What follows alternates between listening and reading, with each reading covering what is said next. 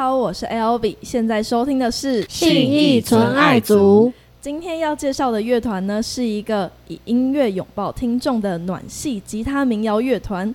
他们温暖又励志，让我们欢迎安妮朵拉。耶！大家好，我们是安妮朵拉乐团，我是主唱安妮。呃，我是吉他手叮当。刚刚你们也唱了一首歌曲，然后也让我非常感受到你们温暖又励志的感觉。嗯，那你们要不要在最开始先分享一下你们最后唱的那一首歌曲？哦，就是这首歌叫做《如果青春没有终点》，然后会是在今年十一月。就现在还没发行，十一月的时候会发行的我们的新专辑里面的最后一首歌，对。然后如果青春没有终点，它就是写的就是关于青春的终点的故事。其实我在想一件事啊，这个等下再讲好了。然后你现在讲，因为这是跟那个永舞岛有关系啊。哦，那你现在说，因为你永舞岛不是说。说什么就是那个岛去了就不会变，就不会变了。所以我想说，你青春没有终点，你到去了永无岛你就不会有终点了。对，然后最后就是选择回来这样，永远青回来就有终点。真的有这个岛的话，你们会想去吗？会想要去环岛吧？只有这样子而已嘛？对啊，我应该会想要去那边呃待一段时间再回来吧。就去环岛啊，保留一下现在的岁月之类的。我觉得应该会待蛮长一段时间。因为让我想到那个全面启动，有没有？他可以做梦，一做个梦就五十年，就醒不回来这样。对。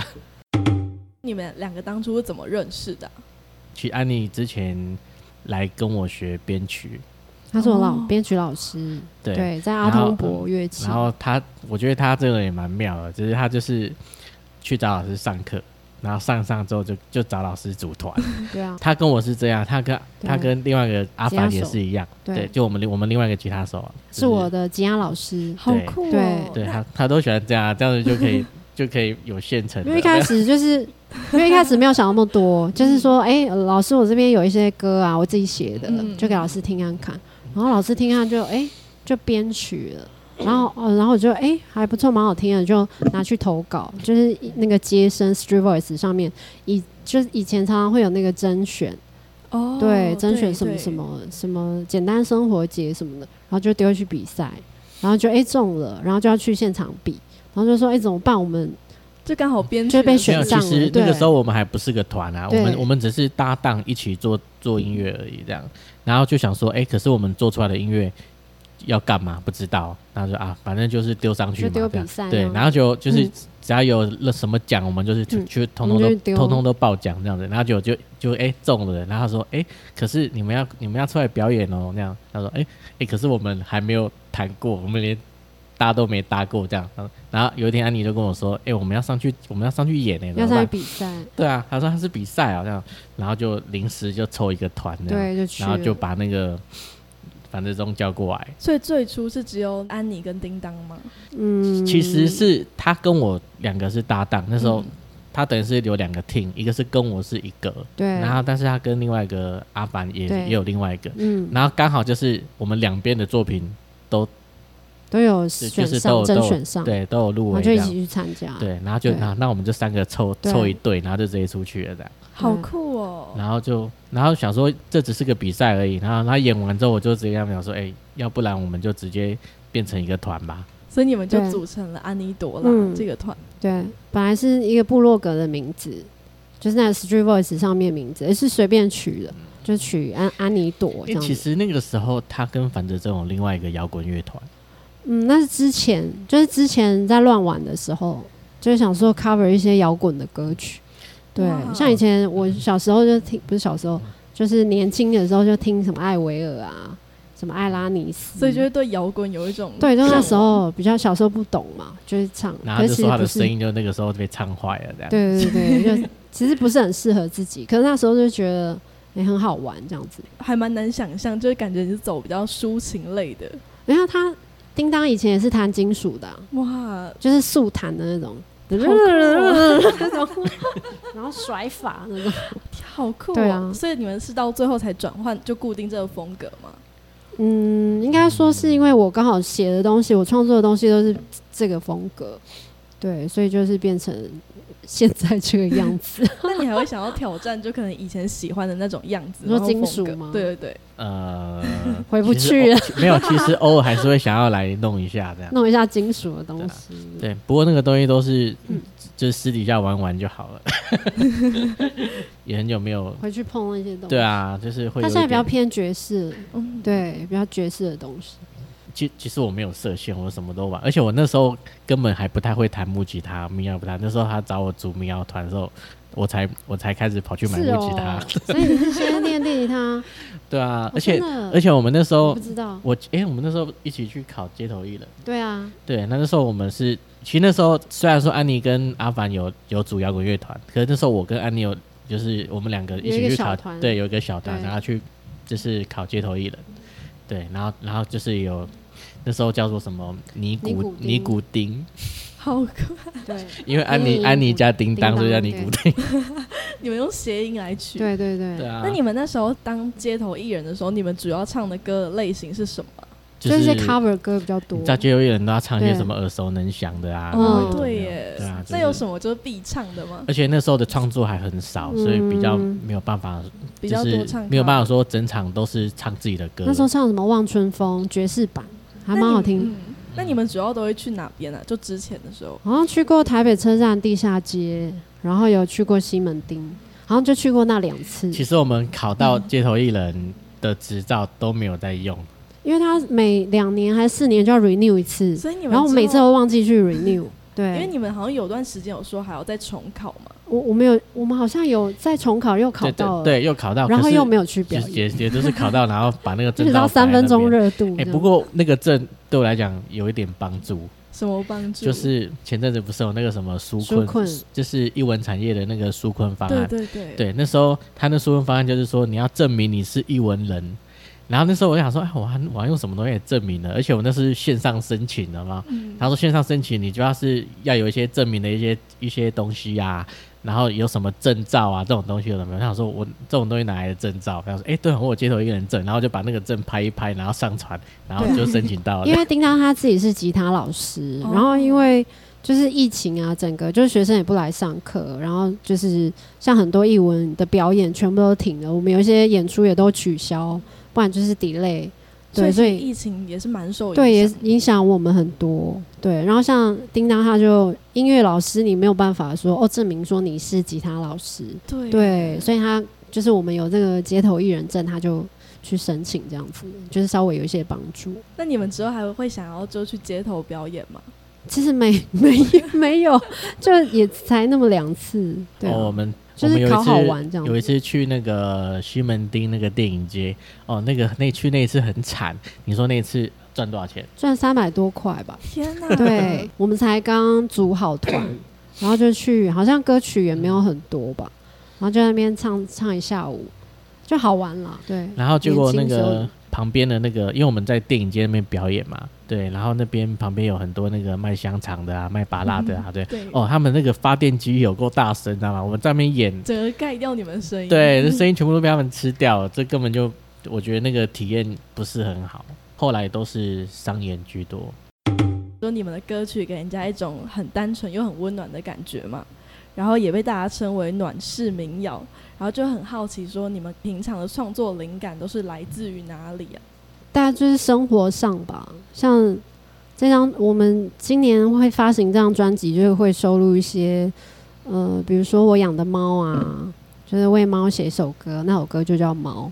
然后有一首歌是叫《孤独的自由》，它就是写我朋友，我一个闺蜜她的故事，她的那个恋情就不是很顺遂，然后我就写这首歌送给她。然后就有一些就是生活周遭的故事。对我自己的生活体验的故事，然后写写成，或者是我朋友，对，就出卖朋友的歌这样，对啊，所以取材都来自于生活，对生活里面的东西。那一般都是词先出来才会有曲吗？嗯，其实都有哎，就是一般创作的人，我觉得啦，可能大部分写歌创作人应该有的会先有词啊，有的先有曲啊，有的先走和弦，有的他会乐器，他可能就先有编曲也是有可能。那你们会想要一起创作吗？我们有试过啊，有卷过这样，没有，就是其实我们试过各种方法啦，对你想到的我们都试过这样，对，所以有有很多的创作可能都是用不同的方式做出来的这样。那你们觉得最适合你们的创作方式是什么？我觉得我们现在最需要的是效率，对，所以最适合的方式就是，只要是有效率就是好方法这样。我觉得分工是一个很没有效率的事情。真的吗？嗯，要看重，因为分工就表示。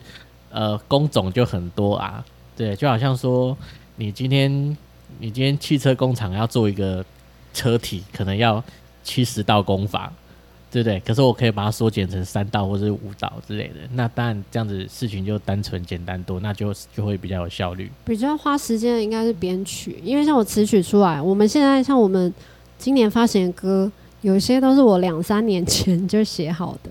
嗯，三四年前的歌，然后有在做改变吗？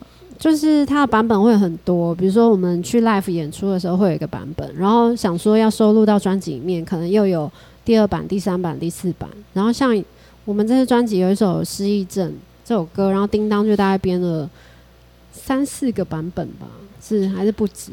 哦，我编的版本当然很多，可是我发现一件事情。因为我都不会拖台前，我都直接就是哎，什么时候要交编曲就交编曲。对，他是会交很多版，然后因为因为我都太早交了，知道吗？太早交就表示说你有很大的空间可以修改，所以就会变成有很多版。那我如果说我今天在最后一刻编曲才交出来，那他们就不太会改了。因为我另外一个吉他手，他就是 对我们另外一个吉他手，他就会在最后一刻。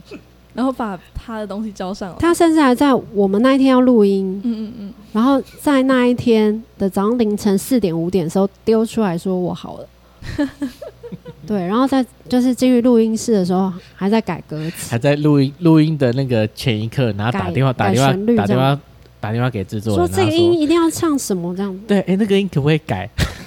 好酷哦！所以酷是不酷，这很可怕。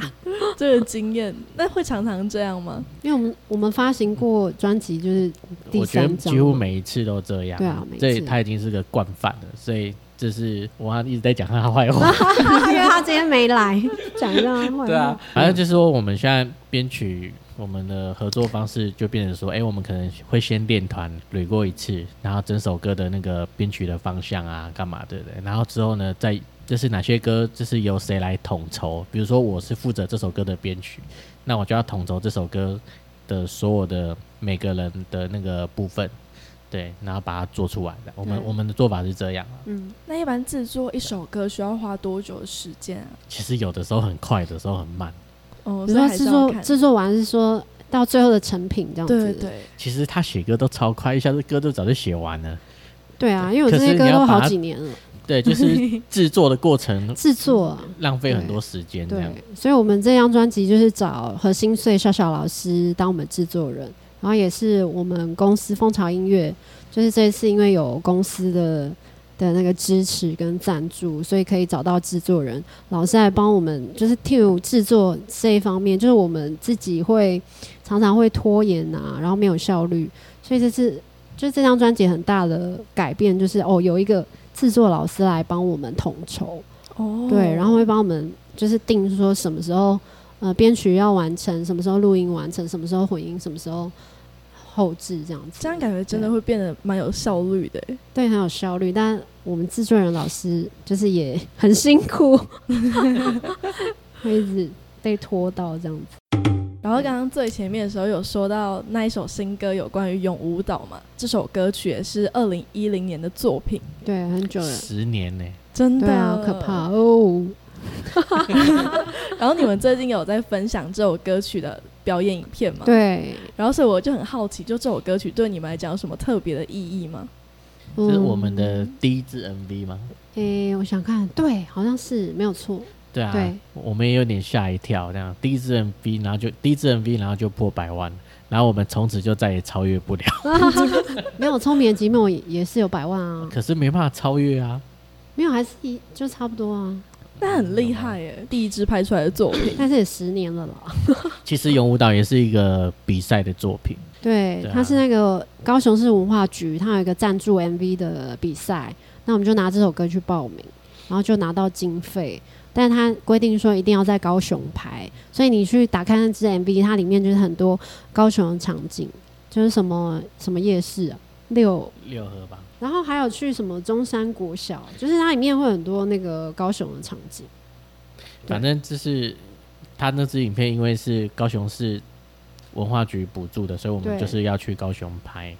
对，但是这也是最烧钱的部分，因为要去高雄嘛。对对啊，因为我们所有的剧组还有摄影器材，是台北人，摄影器材要租，然后那个剧剧组的人全部都要去高雄。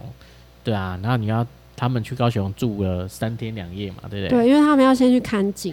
就是还要包车、租车什么有的没有的，对我觉得光是就很辛苦，光是那个交通费跟那个住宿费，就大概就把那个补助的钱用光了嘛。所以其实我们的那个剧组跟导演那时候真的是很热血，他们那时候也都还蛮年轻的，就觉得说。好，那这个比赛我就是想要赢这样，而且他那时候那时候导演跟那个制片对制片对，那时候他们两个就跑去听偷听别人的那，因为那是一个比赛，嗯嗯嗯，那个比赛就是他们要选十支十支 MV，所以会有十个人入围这样。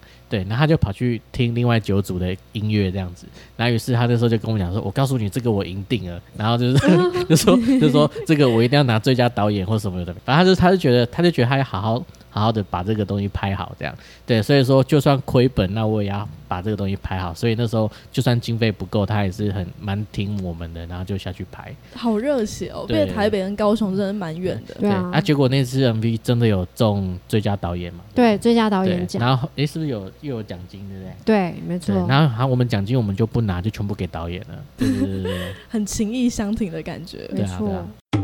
你们那时候在制作这首歌曲的时候，那时候最初的那个灵感是什么？嗯，就是其实我很喜欢一个乐团叫 Mary See the Future，对我是他们歌迷。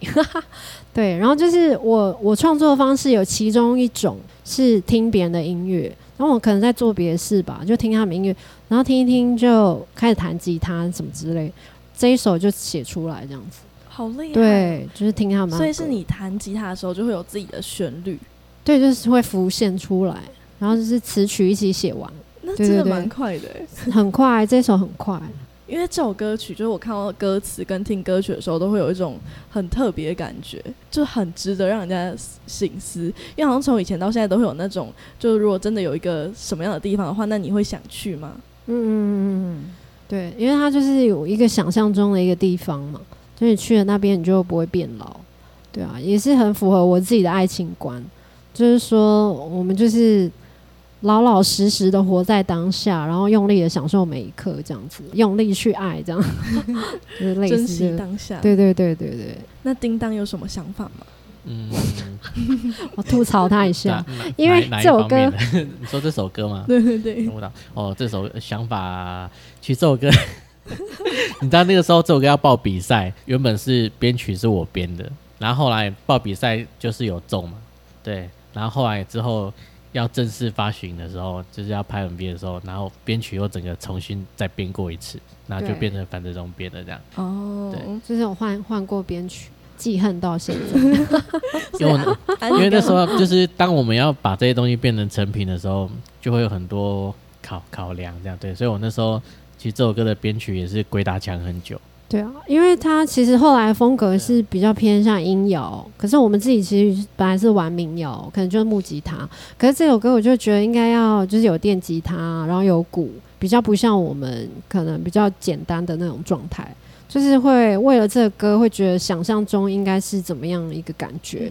对，那可是叮当他比较擅长是比较比较爵士那种，对他电吉他的痛不是我想象中那种音摇的痛，因为他可能。音摇就是对他来说，他不是很常去接触那一类。那我自己是很喜欢听像 Mary See the Future 啊，或者是 Coldplay 啊那种比较音摇的风格不太一样。对，所以想象中不一样，就会想说那要怎么调整？怎么调整？对，最后就变变成最后听到的这个样子。可是现在回去听，还是会觉得有一点生涩。对，但是他就是留在那一个时刻，就是那个时刻的一个。戳章这样子，一路走过来就也很久了嘛，音乐调性跟风格都会慢慢的改变，然后就很好奇，你们觉得你们觉得改变最大的地方是什么？我觉得现在改变最大应该就是我们今年要发行的这张专辑，因为这张专辑就是找小小老师来帮我们制作。然后以往我们自己在做的时候会比较，就是比较直觉哦，应该怎么弹，就是不会想很多。但是这次有制作人老师来带我们，就是老师他会用比较。比较抽离的角度去看这个作品，就是说，哎，他觉得这首歌，比方说这首歌，他觉得这个歌的感觉应该是有一点孤独，然后老师觉得，哎，应该加竖竖笛进去，就是黑管，然后会他会有一种。很孤独的感觉，那老师就会帮我们找一个吹黑管的老师，诶，加到这首歌里面，那整个歌就是听起来哇，真的很有那种孤独的感觉，然后层次也更丰富。对，就是会帮我们加一些元素，或者是我们这一次这张专辑有有一首是比较世界风，孤独的自由。我说的是在黑暗中漫舞黑管，对。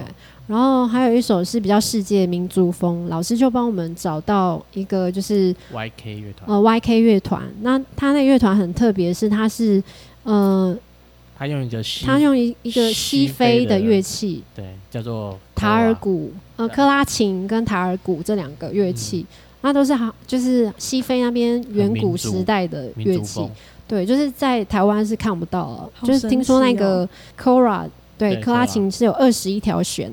然后左右手用拇指跟食指这样拨的，对，呃，那个结构很像是竖琴，哦，对，就是两个长长的，然后放在就是腰间那边，对，然后听起来有点像琵琶吗？还是什么？没关系，只要买我们的唱片听一听就知道。对，等我们发行就会发现，哇，原来有这么多就是不一样的神奇的东西，声响，对对的音乐，然后可以在我们的歌里面，可能以前我们歌是比较小品。然后可能就是很单纯，只有吉他，只有 vocal。那这一次就是会加很多不一样的元素进去，好像变一种音乐会的感觉。对对对对对，有融合。这次我们这次这张专辑，我觉得是蛮大的突破，因为因为我们的曲风啊，我觉得这张专辑是超多变的。真的假的？很多，很多。我跟里面有那种有那种呃，就是有 disco 啊。那也有一般的那种电音舞曲啊，对电音舞，然后然后对，然后也有那种就是就是民谣的啊，世界风，哦，世界风，还有世界风，还有什么那宗教风嘛，还有爵还有爵士啊，对，然后也有那种很那种呃爵士乐团的那种，对，反正一大堆。我们这张专辑有点大杂烩的，对，很融合各种东西。是你们当初就想要有这样的突破吗？还是后来讨论到最后？其实一开始没有这个设定，可是就是找老师来之后，老师其实他会针对每一首歌，它其实有不同的风貌。然后其实一首歌它可以变得很丰富，像呃，我们有一首歌就是世界风的那首歌，那一首歌叫经典。然后它原始的版本是吉他的，对。然后后来我们又叮当要做一些改编，那我觉得已经很丰富了。我觉得是突破叮当以往的编曲的那个风格。像我第一次。听到叮当改编完之后，我真的听到很感动。第一次跟你说，对，这很感动，就觉得哇，怎么可以编成这样子？那时候就有点就觉得很感动。然后结果老师又找 YK 乐团来合作，然后就是越来越丰富，越来越丰富，就是一直叠上去。因为我觉得可能好像已经不能再更丰富了，但是加进来之后还可以再更丰富。然后他就是帮我们加分这样。对，就是整个变很。很丰富，对，就没有想到那种感觉 境界，对对对，听起来很超值的感觉，对对，就很超值。我们这次有一首歌叫《失忆症》，《失忆症》其实我写的时候是一个比较悲伤的一个状态，因为那是发生在我的亲戚身上的一个故事，他是一个失智症的一个呃长辈，对，然后他就是失智了之后开始忘记很多事情，然后。但是他还记得他老婆，那我就觉得这个事情给我一个 就是冲击吧，就是什么都忘掉，但是你还是可以记住你最爱的这个人。但是他后来这长辈还是偶尔会忘记，对，他是有这样子一个真实的故事，所以我在写的时候其实是有点感伤的。但是这个编曲出来之后呢，其实他们 一开始是把它做成 disco。就是舞曲放可那种，就是很欢乐的。我一开始没有办法接受，因为这跟我出发是完全背道而驰。这个这个我有话要说。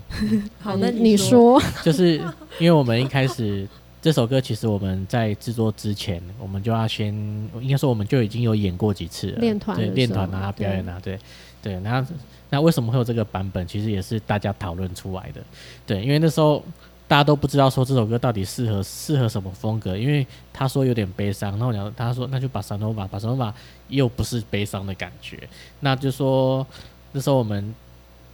就会觉得说这个编曲不知道怎么弄这样，然后但是呢，表演的时候我们演过几次，我们就试试看。那我们把这首歌弄成 disco 去表演好了，就不知道为什么反应超好，就是观众的反应就就是觉得说哦这首歌他们很喜欢这种感觉，因为我们以前从来没有过这样这样子的曲风。后来我们练团的时候也是试着就是用 disco 来来走看看这样，对，然后就后来到最后就就觉得说。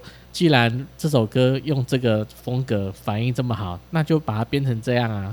对，所以编后来编曲就是它就这个样子，然后就变得跟你原本想的不一样。我就变成说我必须去找一个方法去转弯，说 OK，这首歌其实我不是写一个悲伤的故事，而是写说是我自己可能有一个失意的状态的时候，所以才能符合这个歌曲的氛围。对，我要去转弯，就是想说这样子，我这样想就是转念，就 OK，我可以。就可以接受说这是这之间的连接，对，所以最后他才是这样子。哦，所以这首歌曲也是定位了他的风格了，也是鬼打墙了很久啊。包括我们制作人老师，其实他跟我想法是一样的。就老师当初他看到这首歌，他觉得不应该是这么欢乐，他也觉得应该是有一点内内敛，然后就是有让人家有一些想法的空间。对，但因为这首歌已经。太多版本推翻太多次，所以后来我们决定还是以那个 disco 的编曲去呈不会啊，我觉得现在弄出来也是很好听了。就他很满意啊，对啊。但是我还是你知道，就是会会有各种版本，就是同一首歌不同的编曲，它真的是都长不一样。所以这首歌曲其实有试过不同的版本，对，很多版本。那还是目前的版本，就是我们最后的共识，只能这样 说。但是他还是以很也是可以做别的可能，对。但其实蛮特别的，就是听完你讲他原本的故事，对啊，就是很纠结的一首歌。但是我觉得后来转念一想，还是可以带给听众不一样的感觉。嗯，也是对。就是因为你们前阵子都在忙制作专辑，对，所以你们有没有什么想跟听众分享？嗯，我们十一月开始就会会开始有一个全省的巡回，然后就是这张专辑叫做《如果青春没有终点》，然后我们会跑就是大概十二个城市：台中、嘉义、彰化、云云林，然后高雄、台南、屏东，然后台东、花莲，全岛就是绕一圈。对对对，你们觉得环岛的感觉？环环岛，然后我们还会做一个 podcast 的节目。对，就会讲述我们跟当地那个城市之间的连接，然后中间也会分享我们这张专辑里面的歌曲。是各去一天吗？呃，有的是连续三天，可能台东花莲就会在那边住，就是高雄，然后就去花莲这样。有的是连续两三天，或是有的比较近，比如说新竹桃园，就是各一天这样子。哇，对，当初怎么会想做一个这种全台的巡演呢？因为就是如果青春没有终点嘛，感觉就好像可以，就感觉好像一个大富翁的地图，就是台湾的每个地方就是去踩点这样子环一圈。就是其实还有一个，我是觉得还有个是不是这个原因我也不知道，就是因为像疫情的关系，所以我们也没有办法出国巡回，所以只好在台湾巡回环岛一下这样，感觉是还蛮不错的。对啊，对于这个巡演，你们有做什么特别准备吗？我们就是编制上，可能像这么密集的演出，可能有一些团员没办法参与，所以就变成有时候是两个人，有时候是三个人，有时候四个人，就是编制上会需要协调一下，就是会变成要需要我们除了这十二场，我们这十二场结束之后，我们还是会办专门的一个大的，大家可以来呃听一下我们比较完整的编制。那我想要问，就如果你们要推荐给身边的朋友，或是第一次听安妮朵拉的人一首歌曲，那你们会推荐哪一首歌？我应该就是推荐《如果青春没有终点》，就是十一月会发行的，就是这张专辑的最后一首歌。对，因为它就是，其实它就是讲人生的一些遗憾吧，里面就是写到爱情的遗憾，然后对人生的一些遗憾，就是很多事情，可能你年轻的时候。没有去做。像人家就说后悔跟遗憾是不一样的嘛，后悔是做了但你后悔了，那遗憾是你没有做。对，那我这首歌里面讲的就是，可能两种都有吧。可能年轻的时候可能是两个人在一起，可能太年轻了，然后就分开了，分手了，或者是你可能年轻的时候有一些梦想想要去追求，但是你因为学校啊，或是现实啊什么的压力，你做了选择了另外一件事情，然后你没有去真的去追求你的梦想，然后可能。一晃眼，几几十年就这样过去，对，那是就是在人生中一一个反思吧。因为身边就是到了我这个年龄段，就是很多朋友，你就会看到他们，哎，以前可能是班队啊，然后现在哎各自婚嫁，然后各自有家庭，你就会会觉得有一点哇，如果他们当时还在一起，现在会怎么样？对，或者是呃，在很多年前。我我们曾经接触过很多，比如说拍 MV 那种热血的青年，那他们那时候可能刚刚毕业，聊天的时候就有聊到说，哎，呃，因为他们是学校的一个拍戏的一个剧组，就就有一天聊天就是聊说，呃，以后工作要去哪里？那是不是要去竹科上班呢？当工程师？因为他念那方面的，还是说他对呃导演有兴趣？那我就跟他说，哎，去竹科上班那个很。呃，我是跟他说，其实是很容易的。你要去做，你随时就丢履历，你就去了。但你想要做，你想要当导演，你想要拍片，那个是你必须要用你年轻的时间去换来的。因为如果你一旦过了那个阶段，你想要做那些事情已经不可能了，可能也没有精力去做这些事。对你已经没有时间，你超过那个年龄段，你会没有时间，没有勇气。所以我当时是鼓励他说。其实正常的路是很容易去选择的，我觉得他应该去选一个比较不正常的，先去试。对，然后多年后我看到他已经成功了，对，所以还蛮我蛮感动的，好想哭，我刚起鸡皮疙瘩。我我我突然想到了，我比较推荐我们最一开始的第一张 EP 的歌，这样对，那像什么一直到啊，或者是什么 Selfish 啊，对，我觉得。我会比较推，应该是 Selfish 吧，对，因为那首歌我觉得就是我比较自由，因为那个时候安妮她她觉得说，嗯，叮当是老师，应该要多听他的话，所以那时候我编什么，他他比较不会有太太多的反驳，所以那时候我就就是很想要编编成怎，我我应该说我我要编成我要编成怎样，然后他他也不太会怎样这样，对，所以那时候比较有比较多我自己的东西这样。对，但是他编的比较复杂的那种编曲会，然后到时候要表演的时候就很就很累。对，因为表演的时候跟你编曲编出来，你编曲可以编的很复杂很难，但是会很好听。可是，在现场的时候会有很多困难需要克服。就是丁当的歌有一个难处，就是现场很难做到。所以因为编曲太困难了吗？就是你要对很多点啊，或者是我觉得很多乐器都很难。有时候我会编一些，比如说像这次我们有编。经典嘛，就是安妮刚刚讲的那个，我们接下来的这张新专辑，对，其实这张经典这首的编曲的现场演出的难度是真的蛮高的，对，很高，对，因为我编双吉他，那对位，然后速度又很快，所以速度很快，然后那个那个我还教樊哲忠，哎，你那个 solo 要跟我对位，然后要怎么弹这样，对，然后就他好像也是练的蛮吃力的，对啊，所以有难度，需要付出时间跟精力，对，不太好。对，那我觉得那手要把它现场 live 对，就现场 live，然后要演要演的很好，我觉得是蛮难的。那我现在要进入一个环节，嗯，快问快答的时间。那我答就是会念题目，然后我会数三二一，就是我们一起吗？对，你们一起，你们一起回答。哦，好难哦。好，那我要开始喽。好，第一题，用一个词汇形容自己的乐团。三二。一很暖，拖台前，很拖，是不是？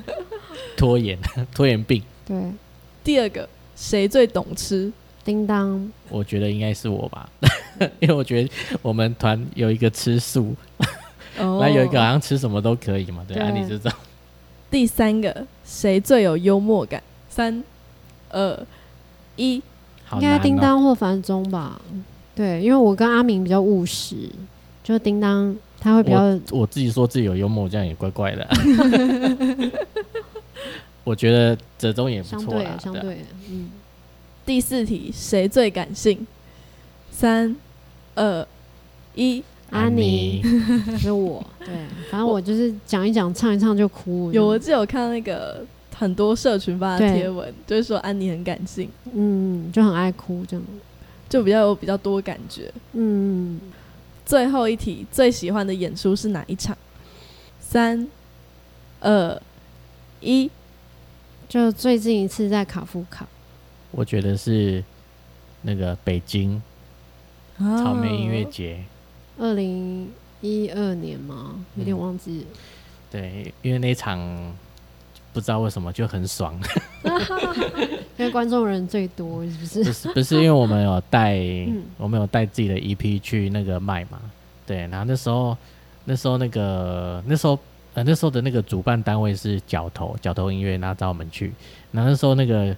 角头那边的，我就问他说：“哎，我们可以带 CD 去卖吗？”他说：“可以。”然后他们就说：“可是你不用带太多张，因为可能可能也卖不了几片这样。”对。然后因为我们的 EP 其实蛮薄的，然后我就一口气就带了两百片。是硬带。对，我就硬带。我想说，反正行李都放得下嘛，然后我就带了，反正然后我就带了很多片这样。然后然后后来那时候那个角头那个，但我忘记那叫，我也忘了。对，反正他们就跟我说。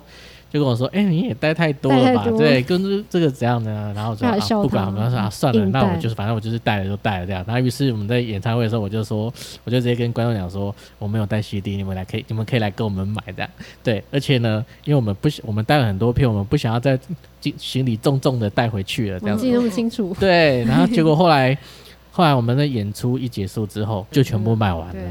好厉害哦！对，然后那张 EP 卖完之后，然后因为每个他们都会希望可以要签名啊，干嘛？对，然后有买唱片的就会来给我们签啊，然后我们就这样一直签，一直签，一直签，一直签，一直签，然后签到后面的后面的团就是已经在演了。然后其实他那个演是这样，就说我们演完的，我们演完演完之后，他中间会休息四十分钟，对，让后面的乐团先 setting。对，然后四十分钟后再演，那我们就是已经签了，记得太清楚。对，我们就我们就已经 签超过时间了哦，然后就是都还没签完，然后后面的团已经开始要演了，这样。对，然后就那时候反应还不错。对，然后就后来那个就他们的那个有那个公安嘛，对不对？对。他们的那个就是那边的警察这样，对，就说好到此为止，你们这你们这个之后就不能再签了，对，就这样子，然后。然后就结束了，这样，不然真不知道签到什么时候。但是我们后来就是在台湾参加音乐季就比较少了，所以也希望台湾的音乐季可以多多邀请我们。我们还是有在活动，感觉是很难忘的经历。对对对，也希望可以就多在音乐季看到你们。希望希望就是大家可以找我们。好，那今天真的很开心可以邀请到安妮朵啦。谢谢 L B。现在收听的是信义纯爱组，我是 L B，我是安妮朵拉。我是叮当，我是安妮，拜拜，拜拜，拜拜。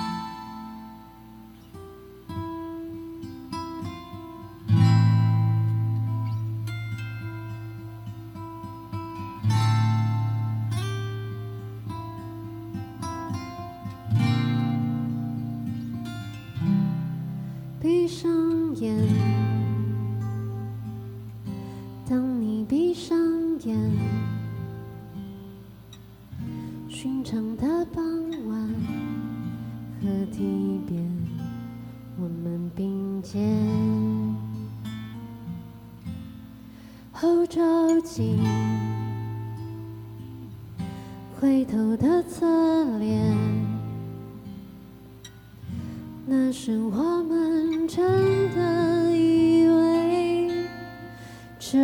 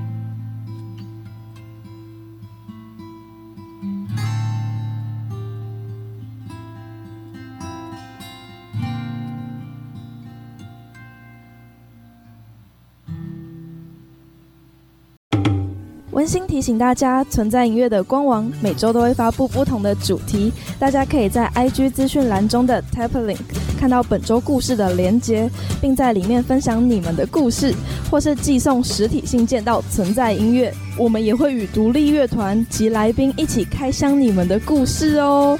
没错，就是由我们的来宾亲自念出你们的故事。